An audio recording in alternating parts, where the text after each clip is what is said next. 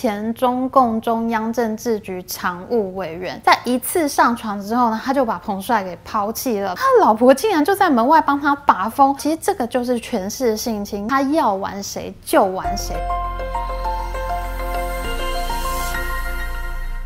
Hello，大家好，我是 Amy。我们台湾的体操女神瑞莎呢，最近又站出来控诉台湾体育界了。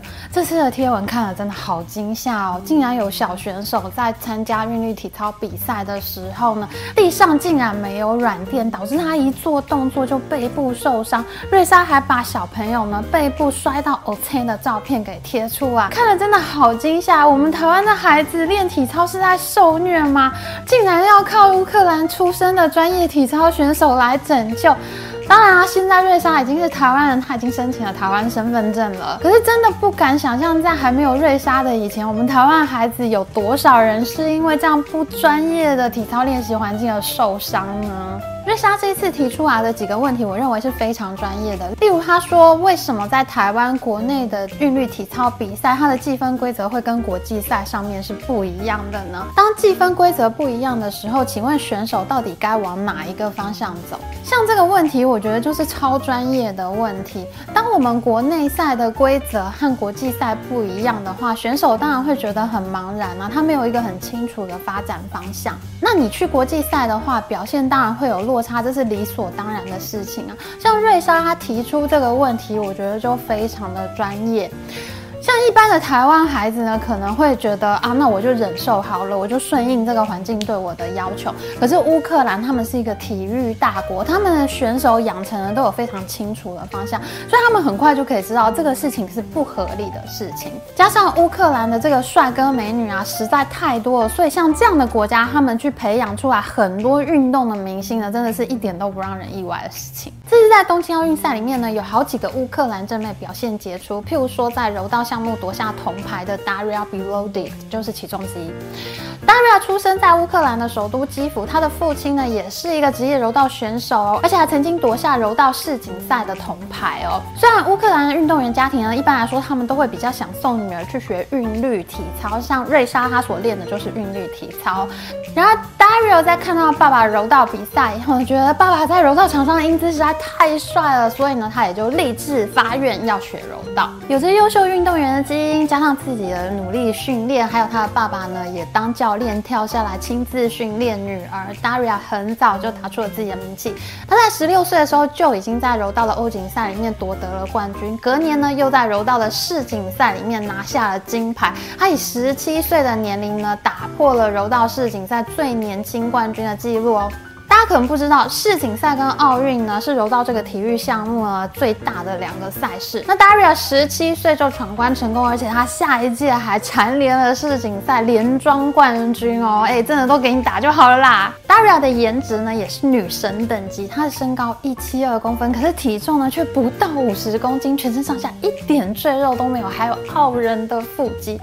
加上 Daria 私底下呢非常喜欢穿泳装晒美照呢，连 model 公司都惊为天人，还特别跑来找他，希望能够在柔道比赛之外呢，他能够兼职做 model 的工作。可是 Daria 为了全心投入他心爱的这个柔道比赛啊，就果断拒绝了 model 公司的邀请。Daria 在大学的时候呢，他跟我一样都是主修新闻系的，所以呢，他就说等到他退休之后呢，他希望能够当一个体育记者，把自己的柔道和新闻专业呢结合在一起。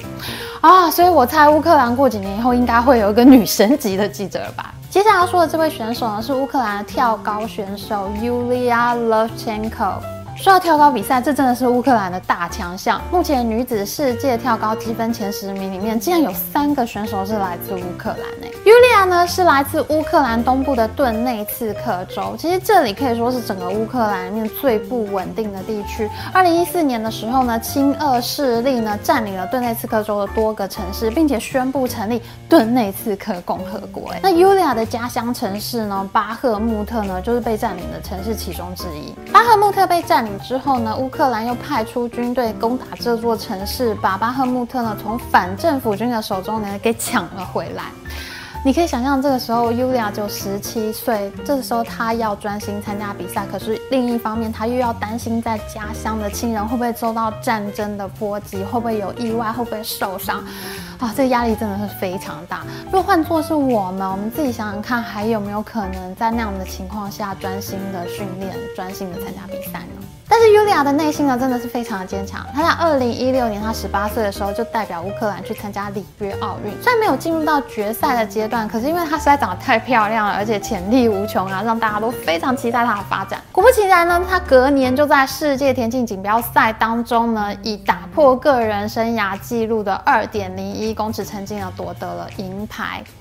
世界田径锦标赛呢，是强度非常高的运动比赛，很多田径明星都会参加。例如说，世界上速度最快的男人 Bolt 呢，他就是世界田径锦标赛上面的短跑金牌常客哦。所以尤利娅能够在这样强度的赛事中拿到银牌，他可不是只有漂亮的外貌而已啊，他的实力绝对也是世界级的。乌克兰跳高比赛那是正妹如云，简直就是看妹时间。接下来这位选手呢，他的成绩比尤利娅更厉害，而且他也是一个 model 等级运动员哦。他的名字叫做 Yaro Slava Mahuchik，她是今年东京奥运的铜牌得主，而且是女子跳高世界积分的排名第二。二零一九年世界田径锦标赛的银牌，而且她还是现在二十岁以下的世界跳高纪录保持者。哇，这个人生也太辉煌了吧！而且她现在年纪比尤利娅更年轻哦。她今年在东京奥运夺牌的时候，年纪还不满二十岁。Mahuchik 真的是天才少女哦。她十三岁的时候第一次接触到跳高，到十七岁的时候，她就拿下世锦赛的银牌了。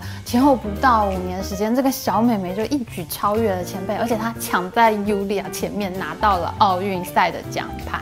而且 Mahuchik 的外表呢，完全不输给任何一个正妹运动员。她有一百八十公分高，当 model 都显高哎、欸，哎、欸，真的很不公平。乌克兰女生长得真的都非常高，每个都快要一百八，这怎么回事？Mahuchik 还有一件很有趣的事情哦，就是她今年在东京奥运夺下铜牌之后，她竟然跑去跟拿下金牌的俄罗斯选手抱在一起。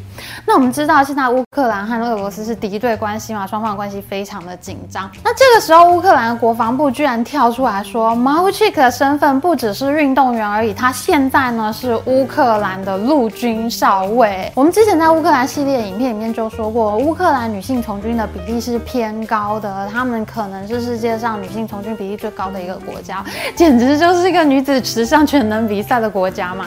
因为他跟俄罗斯选手抱在一起，当时呢，乌克兰国防部就说，等到 Mahuchik 回国之后呢，要召见他。这时候很多人就非常担心啊，他会不会回国被处罚，或者被刁难什么的。结果呢，乌克兰国防部并没有刁难 Mahuchik，而是他们觉得这位陆军少尉的比赛表现实在太优异了，决定赠送一个豪宅当做礼物。哼。乌克兰的运动员出国比赛得牌，竟然还会送豪宅，这个体育文化跟我们真的太不相同了吧？乌克兰不只是盛产正妹运动员啊，其实他们在男子、女子的这个体育竞赛里面都有非常不错的竞争力。像他们的男子足球队呢，就曾经打进过世界杯足球赛的前八强。那他们的篮球队呢，也曾经打进过篮球的世锦赛。就连他们参加奥运的这个总奖牌数呢，都达到一百三十九面之多。我们台湾是只有三十六面哦。哎，大家要知道，乌克兰是一九九二年才独立，在独立之前呢，他的奖牌都算是苏联的。所以呢，其实从一九九二年独立之后呢，乌克兰到现在只参加过七届的奥运，也就是说，他每一届奥运都可以拿到二十块奖牌。哎，那我们台湾呢，参加了十五届奥运，平均一届呢都只能拿到二点四面奖牌，这个差距真的是太大了。当然了，衡量体育文化的指标有非常多啦，奥运奖牌只是其中一种而已。当然，很多台湾人可能会说啊，那些运动大国，像是美国、中国啊，他们都花了很多钱去培育选手啊，他们有很完善的赞助机制啊，他们很有钱啊，什么什么的。可是你知道乌克兰人均 GDP 是多少吗？乌克兰在去年他们二零二零年人均 GDP 只有三千七百二十六美元，哎，可是台湾的人均 GDP 是两万八千多美元呢。我觉得台湾体育不强，可能真的不是出在我们有没有钱或有没有赞助机制的问题。乌克兰可以，我们真的没有理由不可以。我们的问题可能是真的出了一些专业的问题。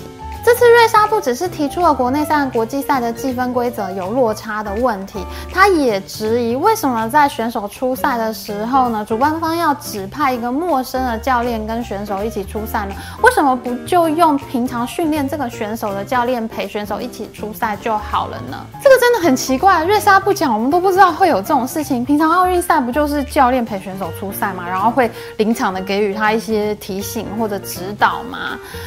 到底为什么台湾韵律体操赛要指派一个陌生的教练跟选手一起出赛？这到底是有什么样的理由吗？